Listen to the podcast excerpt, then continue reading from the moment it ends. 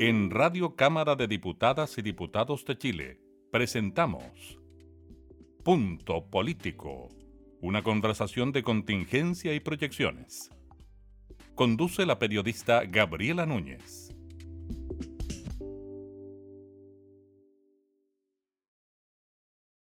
Hola, ¿cómo están? Eh, bienvenidos a una nueva edición eh, de Punto Político. Conversamos de temas de la actualidad con los jefes de comité de nuestra Cámara de Diputadas y Diputados. Ya la ven ustedes en la pantalla, la diputada María José Hoffman nos acompaña en esta edición de teletrabajo de Punto Político. ¿Cómo está, diputada? Primero, gracias por recibirnos y gracias también por abrirnos las puertas de su casa en esta nueva modalidad de trabajo que hemos estado implementando.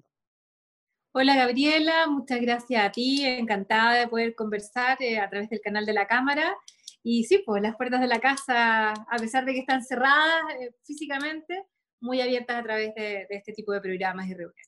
Diputada María José Hoffman, nos interesaba mucho conversar con usted porque eh, usted siempre ha sacado a relucir el rol de la UDI como jefa de bancada de la UDI, como jefa de comité de la UDI, en cuanto a la participación femenina en la política, al tener eh, presidente partido mujer, jefe de comité en el Senado y en la Cámara también de mujer. ¿Cómo ha sido para usted esa experiencia, diputada? ¿Cómo ve usted el rol de las mujeres en la política, sobre todo en una bancada tan importante como la de la UDI, que tiene un alto número de parlamentarios? Un alto número de parlamentarios, Gabriela, y puros hombres, casi en su mayoría. Somos tres mujeres en una bancada de 30, eh, que es como el 10%, estamos bien debajo de la supuesta cuota. Pero sí, yo siempre la pongo como ejemplo, porque la verdad es que creo que eh, a pesar de que obviamente que yo apoyo la mayor participación de las mujeres, eh, creo en los incentivos mientras sean transitorios, me gustan mucho los incentivos económicos en los partidos, pero al final esto es un cambio cultural y yo siento, por lo menos mi experiencia, yo entiendo que a otras en otros partidos, sobre todo en los partidos de izquierda, y no lo digo por hacer un contrapunto político, sino porque lo he, lo he vivido, es más difícil. Eh, y claro, uno al final se va forjando el carácter también. Yo me siento una más, no me siento ni más ni menos que ninguno de los parlamentarios que me toca conducir, porque eso es lo que hace un jefe de bancada, eh, y obviamente con las restricciones del caso, pero, pero fíjate que yo incluso te podría decir que es más fácil para una mujer, porque al final, no solamente porque seamos menos, yo creo que al contrario, eh, nosotros tenemos una forma de liderar muy maternal también, y eso, eh, sobre todo en política, que es una actividad tan dura, tan hostil, ser parte de, eh, tratar de que cada uno, ser parte de un grupo humano, tratar de que cada uno tenga su espacio. Eh, yo siento que esa es una de las razones principales de por qué a mí me eligieron por unanimidad como jefe de bancada, porque saben que las mujeres, eh, Gabriela, nos preocupamos personalmente y especialmente de cada uno de los requerimientos de los parlamentarios, y no solamente me refiero a los políticos, sino que especialmente a los humanos, que yo creo que es importante resaltar. Fíjese, diputada María José Hoffman, que hemos tenido la posibilidad de hablar con otras eh, jefas y jefes de comité. Y las jefas de comité mujeres eh, caen en eso mismo, en una actitud, no sé si denominarla maternal, pero preocupada quizás de ciertos temas que un hombre no se preocuparía, eh, casi diciéndole, oye, tienes tal comisión, tienes que llegar a tal hora, comprométete a esto. Entonces, quizás ahí las mujeres damos a conocer nuestra responsabilidad a la hora de querer conducir todo y que todo funcione bien las complicidades no solamente pueden ser ideológicas, incluso dentro de un mismo partido, ni tampoco sobre las ideas, que es lo que nos une a, los parlamentarios comunistas, a los parlamentarios de la UDI, a todos. Eh, las complicidades humanas para que una persona confíe en otra y esté dispuesto a ser conducido por otra, eh, uno tiene que confiar. Y en eso eh, yo creo que las mujeres tenemos un talento especial, porque como nos preocupamos de la persona, sea, las mujeres humanizamos los espacios y eso es algo que yo creo que cada día están aprendiendo más los, hombres. Diputada eh, María José Hoffman, estamos en una época súper complicada, le toca ser jefa de comité en medio de una pandemia a nivel mundial, eh, nacional también, y el gobierno debe enviar proyectos de ley que vengan a resolver ciertos problemas, se tramitan en el Congreso. Eh, ¿Cómo es esa relación? ¿Cómo la maneja usted como jefe de comité de, de, una coalición de gobierno? ¿Y cómo se relaciona con sus socios de la oposición a la hora de tramitar esta iniciativa? Mira, es, bien complicado porque estamos probablemente, esto de ser de los minutos más duros de la historia de Chile y, a nosotros nos toca también asumir ese rol, a todos los parlamentarios que estamos ahí. Entonces hemos tenido sesiones de comité muy duras, muy largas, eh, nos ha costado mucho ponernos de acuerdo desde cosas básicas como el funcionamiento hasta, porque eso es lo que hacemos en los comités, si no, no vamos a ponernos de acuerdo para votar todos de una misma manera, al contrario. Em, pero yo, yo creo que en el fondo en esto es súper importante la autenticidad, Gabriela, porque al final, por lo menos lo que a mí me pasa es que y, me, me, pasa mucho con las mujeres en el comité, que al final, aunque tengamos posiciones políticas distintas, eh, hay que distinguir cuando lo que te están planteando es para pasarte una máquina política a cuando es una petición legítima. Entonces, se mezcla nuevamente el tema de las confianzas humanas también en, el comité, para poder tomar los acuerdos, sobre todo ahora que para tomar acuerdos para sesionar, por ejemplo, en sesiones telemáticas, se requiere eh, que participemos dos tercios eh, en ese acuerdo, que eso traspasa a la derecha y traspasa a la izquierda. Entonces es muy importante eh, poder generar nuevamente esas complicidades humanas. Yo creo que la gran lección que nos deja, por, por, lo menos en el Congreso, es también poder entender que hay que darle espacio más allá de, la, de las diferencias ideológicas a, en el fondo, tener un normal funcionamiento. Hemos tenido muchos problemas, muchos problemas en sesiones, eh, durante las sesiones. Hemos, llevamos seis meses, Gabriela, legislando sin semana distrital, casi. Hemos tenido una que otra por ahí entre medio, y eso entorpece también la labor legislativa. Entonces, ahí también hay un debate que trasciende a izquierdas y derechas, hay algunos que creemos que no tenemos que renunciar nunca, porque aunque no podamos estar en reuniones grandes, sí podemos estar ayudando puntualmente o en reuniones chiquititas. Entonces, hay debates que se han dado y que se han ido rompiendo esa, ese eje izquierda-derecha. Yo creo que el comité, eh, así como la comisión de ética o las comisiones que uno tiene que tratar de mirar un poco el tema desde arriba, eh, es una oportunidad también, ¿no? una oportunidad para poder generar acuerdos, para llegar eh, con, los ritmos conversados, para saber que si eh, la diputada comunista o la diputada de la, Claudita Mix, eh, de, otros partidos, igual yo sé que en general, más allá de las posiciones políticas, tiene que existir esa, esa necesaria complicidad de poder generar esos acuerdos para avanzar, porque si no nos ponemos de acuerdo en comité, se, eso al final termina diluyendo otro tipo de acuerdos también en la sala que al final hacen que desconfiemos de los acuerdos que hemos ido tomando. Diputada, le quería preguntar por em, lo que ocurrió en las últimas semanas, sobre todo en proyectos que tienen que ver con el COVID-19, pero que al mismo tiempo son inconstitucionales. Em, desde la oposición se dice que lo que se busca o lo que se quiere buscar es una señal para que, por ejemplo, el Ejecutivo pueda eh, patrocinar ciertas iniciativas. ¿Cómo lo ve usted eh, esa disyuntiva ¿no? que se puede generar, por ejemplo, con el postnatal de emergencia? Eh, versus la misma iniciativa que puede ser inconstitucional porque incurre en gasto fiscal. Sí, mira, lo primero, muy responsablemente, yo creo que un 98% de los parlamentarios, porque no estoy tan segura de que sean todos, todos, sé que en mi partido hay algunos que no lo han hecho nunca, pero eh, muchos hemos aprobado en más de una ocasión alguna indicación que sea inadmisible, como por poder dar esa señal, yo también lo he hecho, eh, en alguna indicación, pero yo creo que hoy día nos fuimos completamente al extremo. O sea, una cosa es una señal y otra cosa es tener una actitud permanente de utilizar eh, las mayorías circunstanciales en el Congreso para eh, hacer oposición. Y eso a mí me parece impresentable. Una señal por aquí, una señal por allá, mira, no es porque yo lo haya hecho, pero creo que incluso se puede entender. Pero llegar al extremo hoy día de pasar, a, pasar más allá de nuestras atribuciones, de presentar permanentemente proyectos que tú puedes compartir, ¿no? Yo, de la mayoría de los proyectos que se han presentado, puedo compartir el fondo, pero el punto es, primero, que nosotros juramos respetar la Constitución, independiente incluso que la cambiemos, eso tiene que ser una vez que la cambiemos. En segundo lugar, eh, no es parte de nuestras atribuciones y lo que me parece más grave es que al final se produce un abuso a la confianza ciudadana, porque la gente que no entiende cómo funcionamos, porque no tiene por qué o porque no le interesa, entiende que el parlamentario A, del grupo político A, propone B para, en el fondo, obtener cierto resultado. Y eso es mentira. Entonces, eso también es jugar con las ilusiones de las personas. Por ejemplo, en el proyecto del postnatal, yo soy mujer, yo entiendo perfectamente la necesidad que tenemos de aquellas mamás que están con sus guaguas después de los seis meses por darle esa atención.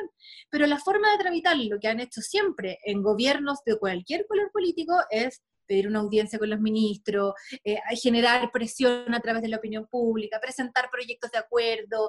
Eh, esa es la forma que ha sido siempre. No somos un país parlamentario. Entonces, me parece realmente que ya no tienen excusas para seguir presentando, y esto no solamente para la izquierda, sino que también para parlamentarios de mi sector, porque lo que hacen en una situación de crisis es aparecer eh, queriendo ganar un punto político que la verdad todos sabemos que no es así, que no se va a aprobar, entonces también termina jugando con las esperanzas de las personas. Yo espero que eh, a través de este proyecto que nosotros presentamos para sancionar a los parlamentarios que lo hagan, al menos se limiten. ¿Y es para el cese en el cargo, diputada, disculpe, es para el cese en el cargo, esa sería la sanción máxima?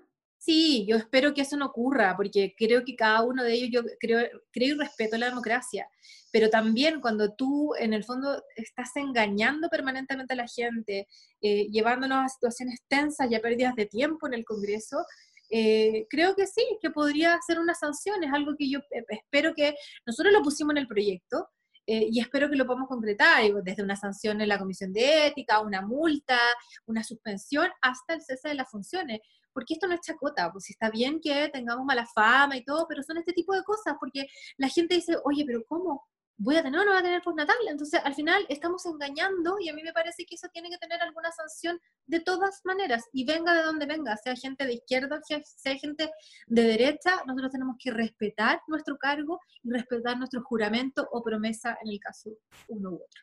Diputada Hoffman, en relación al accionar del gobierno, del Ministerio de Salud, ministro Mañalich, particularmente para enfrentar el COVID-19, ¿cómo lo ha visto usted? Lamentablemente en este momento tenemos un aumento bien importante de pacientes, la región metropolitana casi toda en cuarentena, y el ministro hoy día dijo una frase que llamó poderosamente la atención, se vienen momentos difíciles, habló también de lo que podía ocurrir con los vecinos. Eh, ¿Cómo ve usted toda, eh, todo ese accionar y toda esa maquinaria gubernamental que se ha movido para que no haya tantos contagiados ni mucho menos lamentar más muertes? Mira, yo sé que las comparaciones son odiosas, pero yo creo que es bueno también hacerlo. Y cuando uno ve los resultados en nuestros países vecinos, eh, incluso en países de, Europa que tuvieron la mala suerte de entrar antes a nosotros y a nosotros eso también nos ha servido para poder adelantarnos a muchas decisiones, yo creo que el gobierno lo ha hecho bien y lo digo eh, no por hacer un punto político, creo que los resultados hablan por sí solos. Obviamente que, y en esto tenemos que colaborar entre todos, y, yo sé que el ministro de Salud no es el más simpático del planeta, pero no está ahí elegido por su simpatía, sino que por sus capacidades. Eh, creo que ha mostrado un liderazgo eh, bastante no, épico, pero, pero con mucho aplomo, decisiones razonables y, me parece bien que no sea, no, es un concurso de simpatía. Ahora, eh, eso no significa que hayamos hecho las cosas bien, que esto como que ya pasó. No, esto todos los días es un esfuerzo mayor. Y por eso yo creo que es importante no tener una posición obstructiva, porque todo, y sobre todo en el Congreso, eh, Gabriela, que tú conoces a tantos parlamentarios, nosotros somos elegidos eh, somos elegidos popularmente, hacemos campaña, obviamente que queremos ser los mejores, eh, queremos subir a nuestras votaciones, es legítimo, pero eso no significa que tenga que ser a punta de pelea, a punta de patada, diciendo que, o sea, creo que la izquierda, en este caso la oposición, se equivoca al elegir esta crisis como eh, una confrontación política. Yo creo que tenemos mil más, o sea, hay montones de diferencias más, pero en esto yo esperaría que actuáramos mucho más unidos, eh, que el Congreso respaldara 100% las iniciativas que hace el gobierno. De hecho, el, el, ingreso de, el ingreso familiar de emergencia es una propuesta que se hizo cuando aprobamos el bono, cuando dijeron, no, que el bono era insuficiente, que 50 lucas ya le alcanza para vivir, cosa que todos sabemos, sino un tema, eh, era un bono importante y todo, y se recoge esta idea. Entonces, eh, la verdad es que es bien inentendible que no seamos capaces de entender que hoy día lo que tenemos que colaborar. Y el ministro Mañalich, para volver a tu pregunta, sí, yo creo que lo ha hecho muy, muy bien.